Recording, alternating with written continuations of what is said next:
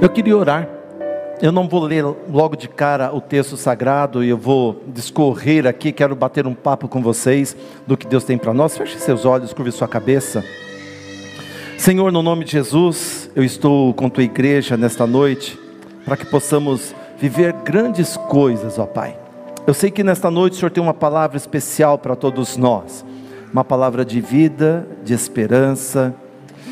E eu creio, ó Pai, que nós estamos já vivendo isto essa comunhão, esse relacionamento contigo. Só podemos dizer que não há um nome igual se nós conhecemos esse dono do nome. E obrigado pelo privilégio que nós temos de conhecer ao Senhor. Então, no nome do, desse Jesus, faz a tua obra, fala conosco nesta noite. É isso que eu te peço e agradeço para a glória do nome de Jesus. Amém. Amém, queridos. Nesses últimos tempos, eh, a gente tem ouvido, e eu tenho sido ministrado sobre isso também, de que Deus tem levantado vários líderes ao redor do mundo, líderes cristãos ao redor do mundo, e desde 80, da década de 80 para cá, esses líderes têm sido usados por Deus para trazer uma palavra profética para os nossos dias. E o que eles têm falado que Deus estaria ministrando milagres, curas, transformações de uma maneira mais intensa, através da pregação da palavra, que Deus estaria fazendo algo no momento do louvor, das canções que nós entoamos nos cultos. E eu tenho visto isso acontecer em nosso meio, eu tenho visto Deus agindo em nosso meio. Se Deus está fazendo isso nos cultos, eu quero que você venha para os cultos com expectativa ao sair da sua casa para você vir à igreja, venha com expectativa de ser impactado por Deus, ser transformado por Deus, ser curado por Deus, independente da, da tua situação, do problema que você tem, Deus tem esse poder. Então, ao se preparar, eu não sei, talvez você comece a se preparar às cinco da tarde, quatro e meia, Lá em casa começa logo cedo também, porque são mulheres lá, então é aquela disputa e a gente fica por fim que homem é mais fácil, não é? Homem toma um banho, põe a roupa, acabou. Ainda mais agora que eu não preciso pentear mais o cabelo, está muito mais fácil ainda. Mas olha só, a gente já vem nessa expectativa de ter algo de Deus sendo manifestado em nossas vidas, porque Deus pode liberar cura para nós, cura na, na parte espiritual, na parte emocional, nas nossas emoções, na nossa alma e também no nosso físico. E eu gosto muito de Deus porque a palavra dele nos diz que ele quer nos curar. Se nós lemos Romanos capítulo 8, diz que o Espírito Santo dará vida ao seu corpo, dará vida a cada um de nós. Então o Espírito Santo já está aqui. Quantos creem que o Espírito Santo de Deus está aqui? Eu creio que ele está aqui, então ele está trazendo vida. E se nós lermos, se você tiver oportunidade também, leia o livro de Provérbios. O livro de Provérbios, ele é cheio de mensagens de Deus para nós, dizendo que a cura na palavra de Deus, e ele dá saúde e cura para o nosso corpo. E eu creio nisso, eu já pude viver é, essas curas de Deus. E a gente tem visto no meio de pregações Deus agindo, no meio do louvor Deus agindo. Eu quero aproveitar até o testemunho que a Gisele trouxe para nós esses dias, que ela disse que de uma maneira toda especial, no meio da pregação, Deus falou com ela, e ela a partir daquele dia deixou de tomar seis comprimidos para depressão. Deus cura, queridos.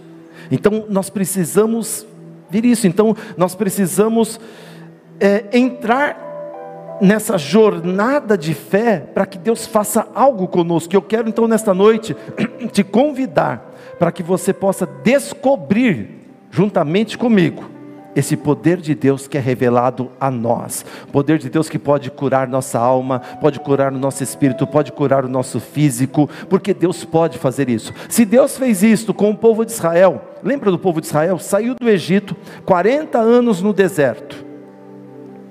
E olha só que interessante, aquele povo estava 40 anos no deserto, eles se rebelaram contra Deus várias vezes, eles murmuraram demais, eles não eram nascidos de novo, eles não tinham aceitado Jesus ainda, eles não tinham ainda o Espírito Santo, o povo não estava cheio do Espírito Santo, Moisés tinha o Espírito Santo de Deus, mas o povo não, mas mesmo assim, durante 40 anos ali, eles experimentaram o cuidado, a provisão de Deus, a saúde divina da parte de Deus. O texto sagrado nos diz que eles, eles cresciam e as roupas e sandálias cresciam juntos. A Bíblia também não nos conta que esse povo ficou doente, Deus estava ali trazendo cura e saúde para eles. Se Deus fez isso para um povo que era rebelde, um povo que reclamava, um povo que murmurava, um povo que ainda não tinha aceitado Jesus, um povo que não tinha em si o Espírito Santo, se Deus fez isto com eles, nós podemos ter acesso a esse mesmo poder de Deus hoje.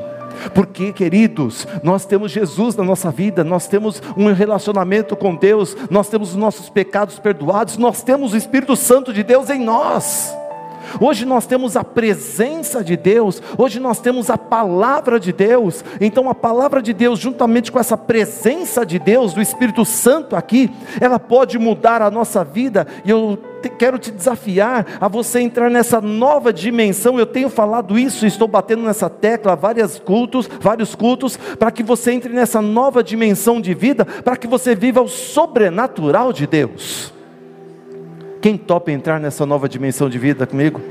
Eu quero entrar nisso, queridos, porque Deus nos criou com um propósito, um propósito diferente. Qual que é o propósito? Porque Deus nos criou para que os propósitos dele fossem realizados na terra através de mim e de você. E como que vai acontecer isso? Jesus deu a chave para nós.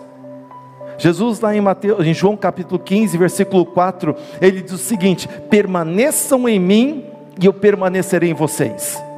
Olha só que coisa interessante, né? Permaneçam em mim e eu permaneço em vocês. É como um casamento, né?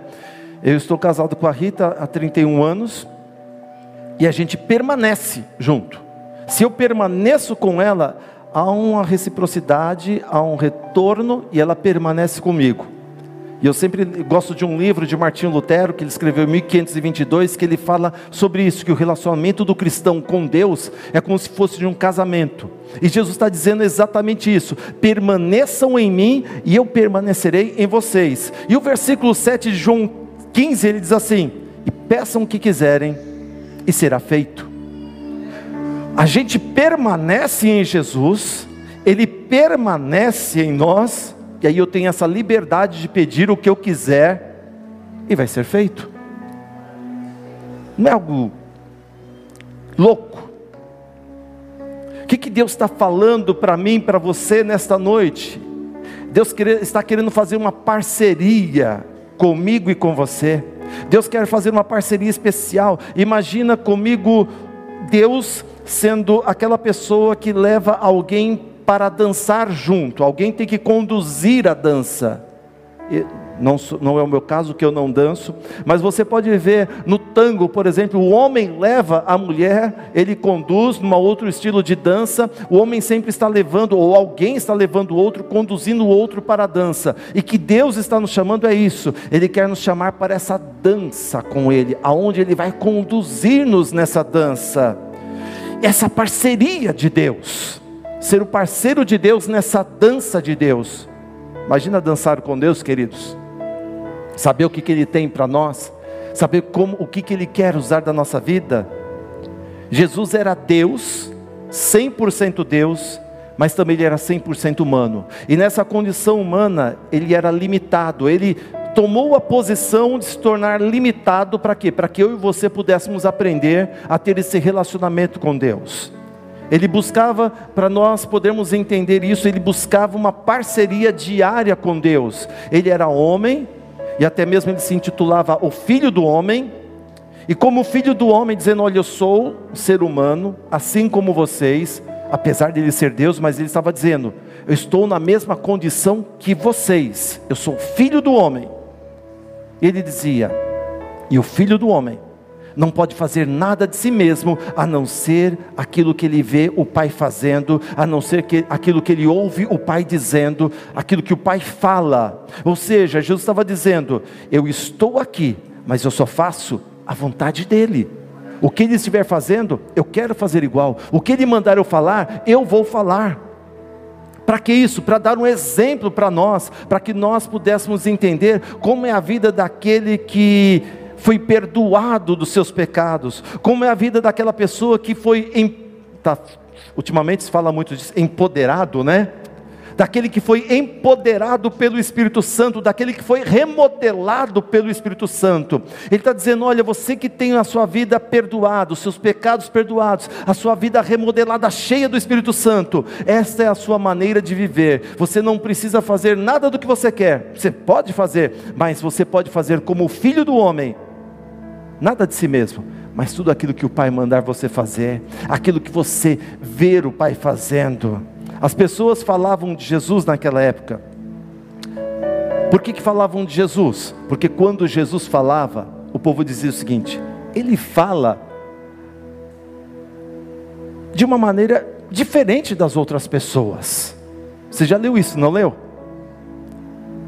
O jeito dele falar é diferente, é diferente dos escribas, dos fariseus. Jesus fala diferente, porque quando ele fala, ele fala como aquele que tem autoridade. Esse relacionamento de Jesus com o Pai trazia autoridade no falar de Jesus.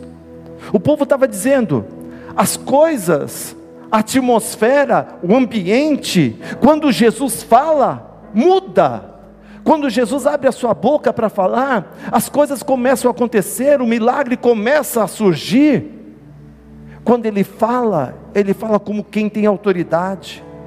E Jesus, lá em João capítulo 6, versículo 63, se não me falha a memória, Jesus Cristo diz o seguinte: As minhas palavras são espírito e vida. Aí a gente fica pensando, eu fiquei, o que, que é isso, espírito e vida? Traduzindo o que Jesus fala, é o seguinte: quando eu falo, as minhas palavras se tornam presença de Deus, e a presença de Deus dá vida, traz vida. As palavras de Jesus trazem essa presença de Deus para o ambiente. E quando a presença de Deus, como está acontecendo aqui agora, essa presença de Deus através da palavra de Jesus começa a trazer vida para todos nós. Imagina Jesus, ele era de Nazaré, e como um bom nazareno, todos os sábados ele ia à sinagoga. E quem era de Nazaré, naquela sinagoga, tinha a oportunidade de, no sábado, ler um texto do Antigo Testamento. Eles não tinham o Novo Testamento, eles só tinham Tanar, né, que era o Antigo Testamento, é, os, o, a Torá, os, o Pentateuco, os primeiros cinco livros, e os profetas e os, e os livros poéticos. E Jesus então, naquele sábado, ele está ali naquele local. Ele ainda não havia multiplicado pães, não havia multiplicado comida, ele ainda não havia curado ninguém, ele ainda não havia feito nenhum milagre, andado sobre as águas, não. Mas Jesus, ele fica de pé, pega um rolo do pergaminho, abre aquele pergaminho Isaías 61, ele se levanta, as pessoas param para ouvi-lo, e ele começa a ler Isaías capítulo 61, que diz assim: O Espírito do Senhor Deus está sobre mim, porque o Senhor me ungiu para pregar as boas novas aos pobres, enviou-me a restaurar os contritos de coração a proclamar, proclamar liberdade aos cativos e abertura de prisão aos presos, a pregoar o ano aceitável do Senhor e o dia da vingança do nosso Deus e a consolar todos os tristes, e ordenar acerca dos tristes de Sião que se lhes dê ornamento por cinza, óleo de alegria por tristeza, veste de louvor por espírito angustiado. Eles se chamarão árvores de justiça, plantação do Senhor, para que ele seja glorificado. Olha que coisa linda, queridos. Quando Jesus ele se levanta, as pessoas olham para ele e Jesus começa a dizer: O Espírito do Senhor está sobre mim. Ele faz um decreto naquele momento sobre ele. Ele não tinha feito nenhum milagre, mas ele já estava decretando aquilo que Deus tinha para a vida dele e o que Deus iria fazer através da vida dele. Quando ele falou, ele estava dizendo que o Pai disse aquilo que o Pai havia dito no Antigo Testamento.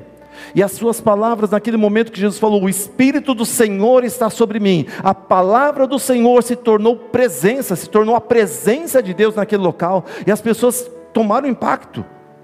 Aquele povo que estava ali ouvindo Jesus na sinagoga era uma geração que não tinha a presença de Deus, o Espírito de Deus, já haviam 400 anos. O povo não tinha tido, porque Estavam uns 400 anos de silêncio, não tinha um profeta, não tinha a voz de Deus, não tinha alguém que representasse Deus entre eles, trazendo as profecias de Deus. E naquele momento, depois de 400 anos, para uma geração que não sabia o que era a presença de Deus, o Senhor Jesus se levanta e diz: O Espírito do Senhor está sobre mim. E quando ele falou isso, algo foi liberado naquele momento. Quando ele falou isto, algo foi liberado sobre eles, sobre aquelas pessoas, algo que eles nunca tinham experimentado, pois eles nunca tinham ouvido falar. 400 anos sem essa experiência e de repente eles são impactados. Tanto é que eles começam a se levantar: como isso? Quem é você? Querem apedrejar Jesus porque ele tomou esta palavra, a presença de Deus tomou conta daquele lugar. Porque quando Jesus fala, queridos, ele fala e há uma mudança de atmosfera, de ambiente. E ele começa então a anunciar o que esta presença vai fazer através da sua vida. Ele disse: O Espírito do Senhor Deus está sobre mim. E as coisas começaram a acontecer. Os milagres começaram a acontecer. As libertações começaram a acontecer. As curas começaram a acontecer, porque ele decretou sobre a vida dele: o Espírito do Senhor está sobre mim. E se nós, se eu e você, decretássemos isso sobre a nossa vida? Que é que vai acontecer? Você já, já parou para falar isto? Não, eu. Tudo bem, você já falou que é batizado no Espírito Santo e tal, mas e se nós decretássemos isso sobre a nossa vida? O Espírito do Senhor está sobre mim. Você pode repetir isso? O Espírito do Senhor está sobre mim. Não, isso aí você falou, você repetiu. Agora, por exemplo, você ganha uma casa, como a nossa irmã comprou a casa, você pegou a chave do seu apartamento, você foi no seu apartamento e você pega aquela chave, você abre a porta e você pega aquilo e diz: esse apartamento é meu. Não é isso que você faz? Você pega o seu carro zero ou o seu carro que você comprou pode ser usado, você pegou aquela chave, você fala: isso daqui é meu. Não é isto? E se você pegasse essa mesma intensidade e falasse: O Espírito do Senhor está sobre mim. Repete comigo: O Espírito do Senhor está sobre mim. Para libertar os cativos, diga isso. Para dar vista aos cegos. Para viver a alegria do Senhor. Para trazer liberdade. Meus irmãos, imagina isto. Se pelo menos cinco pessoas tomarem posse desta palavra, imagina o que, que a gente não vai fazer na nossa geração aqui. Se você tomar posse dessa palavra, o Espírito do Senhor está sobre mim, porque nós somos cristãos. E cristãos são seguidores de Cristo e seriam pequenos cristos, e se nós temos que seguir o que Cristo fez, então eu posso, de acordo com a Bíblia, seguir o que ele disse: O Espírito do Senhor está sobre mim. E a gente começa a ver as coisas grandes acontecerem. Porque nós nascemos para isso, não foi? Eu nasci para que o Espírito do Senhor estivesse sobre a minha vida. E Jesus declarou isso antes de acontecer. Porque isso é uma questão de fé, mas pastor, nunca aconteceu nada na minha vida. Declare isto. Essa é a fé. Lembra de Hebreus 11:6 que eu adoro esse versículo, tenho falado nos últimos meses. Ora, sem fé é impossível agradar a Deus, porque aquele que se aproxima de Deus, creia que Ele existe e que é galardoador daqueles que o buscam, ou seja, Deus traz recompensa quando encontra fé. Deus traz resultado quando encontra fé. Deus retribui quando encontra fé. Deus abençoa quando encontra fé. E eu quero viver isso. Quantos querem viver isso? Diga, eu quero viver isso. Eu quero viver isso, meu irmão, minha irmã. E Jesus nos dá o segredo de como a gente pode viver isso, como a gente pode sair agora desse nível natural e a gente começar a andar num nível sobrenatural, uma nova dimensão de vida, num novo relacionamento com Deus. Você vai em Evangelho de João é sensacional, viu? Eu li acho que o Evangelho de João umas 20 vezes, sou apaixonado pela explicação de João sobre Jesus. Leia João. E João no capítulo 3, versículo 13, Jesus está dizendo: Ninguém subiu ao céu, senão o que desceu do céu, o Filho do homem que está no céu. Dá um glória a Deus aí, querido, quando eu bebo água.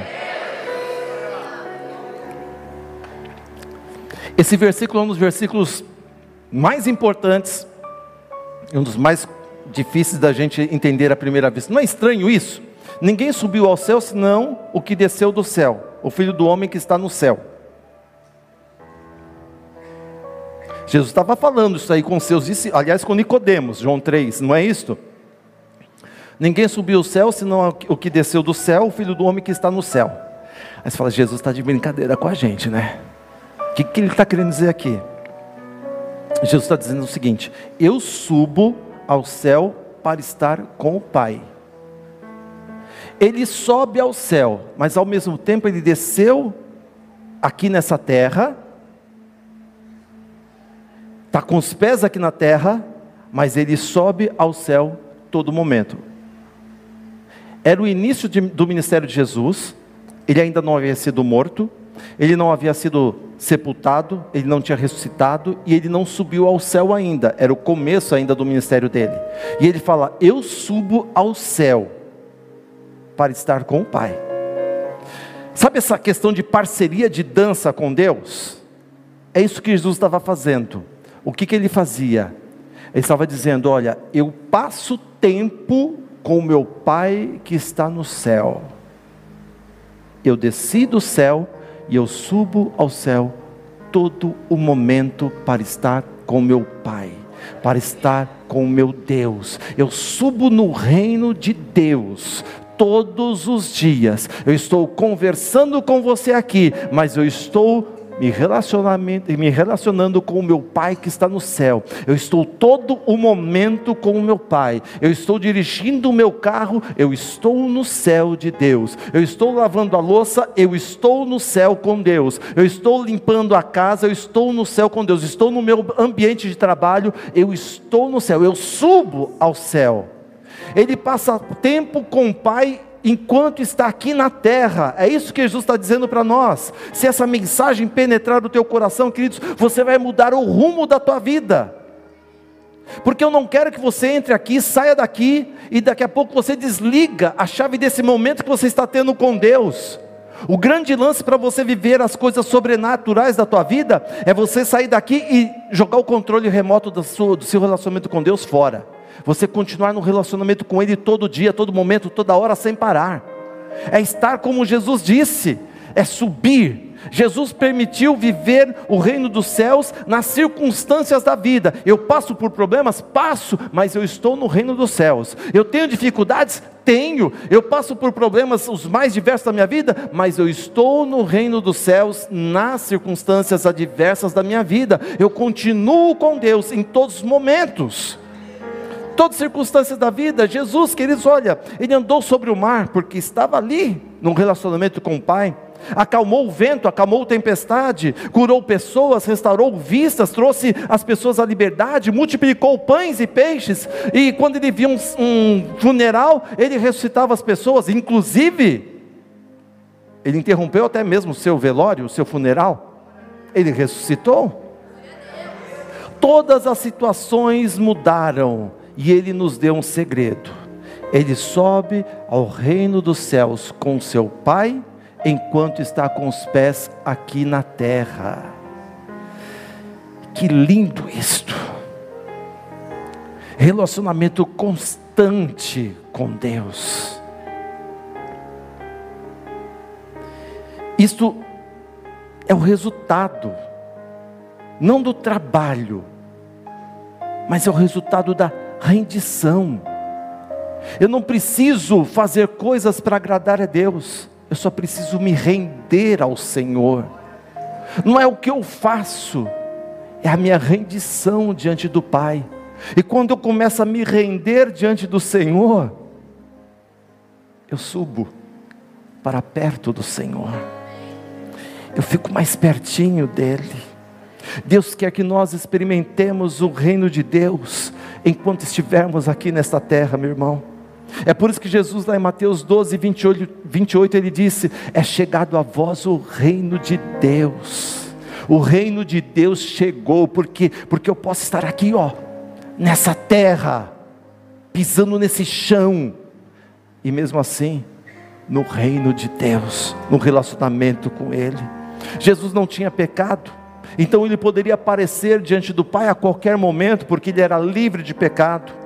Mas e aí, pastor, eu peco, mas através do sangue de Jesus Cristo, tanto você quanto eu, fomos perdoados dos nossos pecados. E o autor de Hebreus diz agora, pelo sangue de Jesus, nós temos um livre e novo caminho para chegar na sala do trono de Deus. Então, o sangue de Jesus me perdoou dos pecados, então eu posso chegar diante de Deus todos os dias e estar no reino de Deus em todos os momentos, nas circunstâncias, no meu choro, na minha alegria, na minha tribulação, na minha felicidade, em todos os momentos.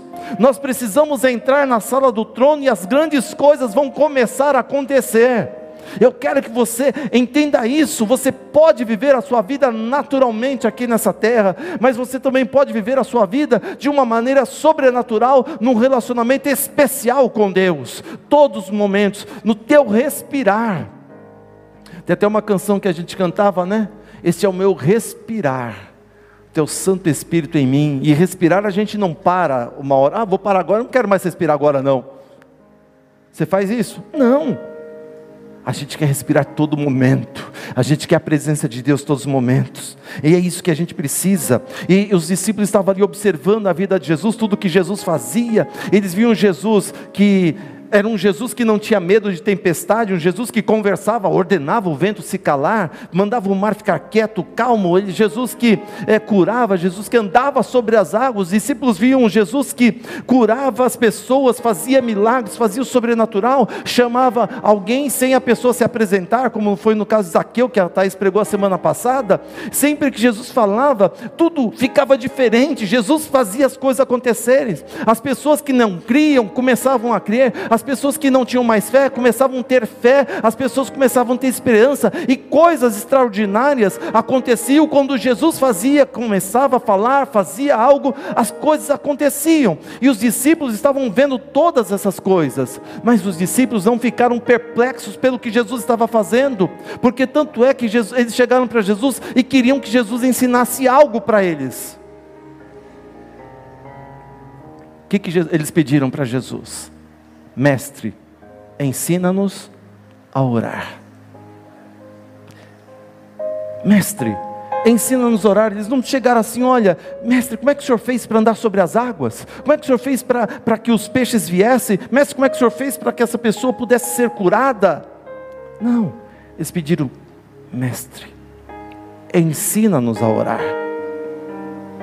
Sabe por que eles perguntaram isso, pediram isso? Porque eles viram Jesus subir ao monte, eles viram Jesus ficar ali durante uma noite inteira orando, eles viram Jesus descer do monte agora com, com um semblante transfigurado, e as maravilhas começaram a acontecer depois que Jesus esteve lá no monte orando, falando com Deus. Eles viam o resultado do monte. Não estou falando para vocês que você tem que ir no monte, até que se você quiser ir ficar a noite inteira no monte, você pode ir, mas o que eu quero dizer para você que é o resultado do relacionamento com Deus, o resultado de um encontro com Deus, o resultado de tempo com o Pai.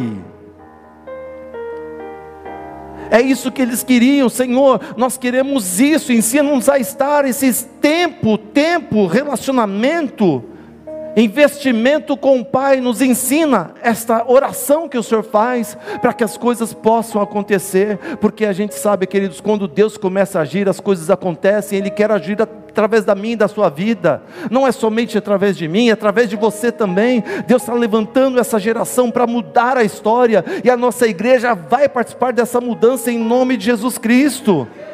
Eu fico imaginando Jesus quando ele veio aqui a essa terra, tudo o que ele fez era para revelar o Pai. Ele morreu para revelar o Pai, ele curou as pessoas para revelar o Pai, ele andou sobre as águas para revelar o Pai, ele ressuscitou para revelar o Pai. O que Jesus fez? Jesus veio a esta terra e plantou o coração de Deus aqui nessa terra. E João capítulo 15, versículo 7 e 8, ele diz: Se permanecerdes em mim, e as minhas palavras permanecerem em vós, pedireis o que quiseres, e vos será feito. Nisto é glorificado meu Pai. Vamos entender aqui, queridos.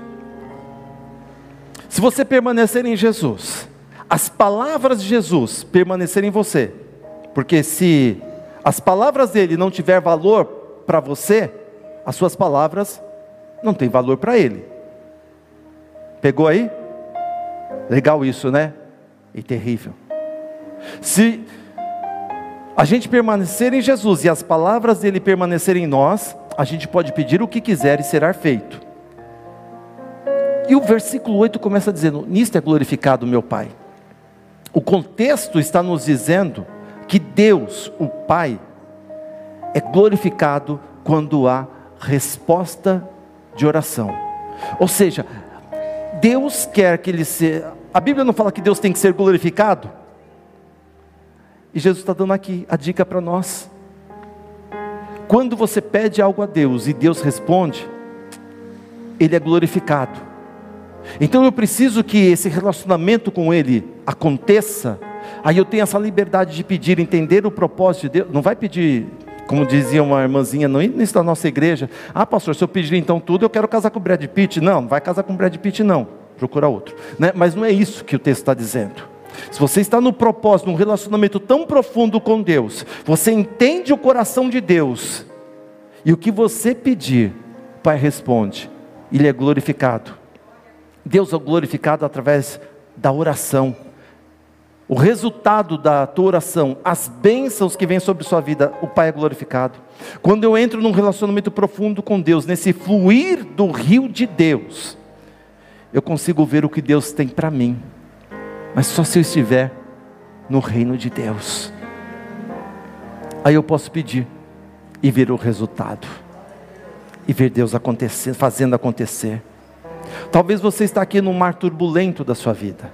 Talvez você está passando por situações adversas, talvez numa escuridão da tua vida. Você não acha solução, você não vê escape, não vê saída.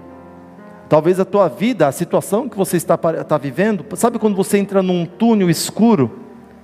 E geralmente a gente entra num túnel e a gente sempre procura o fim da caverna para ver aquela luzinha lá no final. Mas quem sabe você não está nesse túnel e não tem luz nenhuma. Quem sabe você está no mar revolto das situações da vida e você não tem tido a paz necessária para sair dele. Talvez você esteja numa doença física, emocional, espiritual, não sei. Eu quero te desafiar nesta noite a entrar no reino de Deus, fazer o que Jesus disse, entrar no reino de Deus enquanto seus pés estão aqui na terra viver essa presença de Deus e o poder dessa presença que dá vida. A palavra dele traz vida para nós. Eu quero lhe convidar a se colocar de pé. Enquanto o pessoal do louvor se coloca aqui.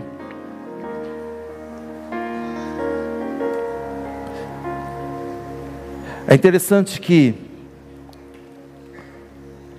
o que Deus quer de nós é um relacionamento de amizade. Amizade. Ele chegou para os discípulos e disse: Olha, não te chamo de servo, não, te chamo de amigo. Porque o servo não sabe o que o Senhor quer, mas o amigo sabe. E é esse Deus amigo que está aqui nesta noite, que pode mudar a tua história. O mundo que eles têm tantas coisas por aí, mas Deus tem algo especial para a tua vida nesta noite. Feche seus olhos, curve sua cabeça por um instante. Fale com o Senhor que você quer que o Espírito Santo dele esteja sobre sua vida e as situações ao redor comecem a mudar.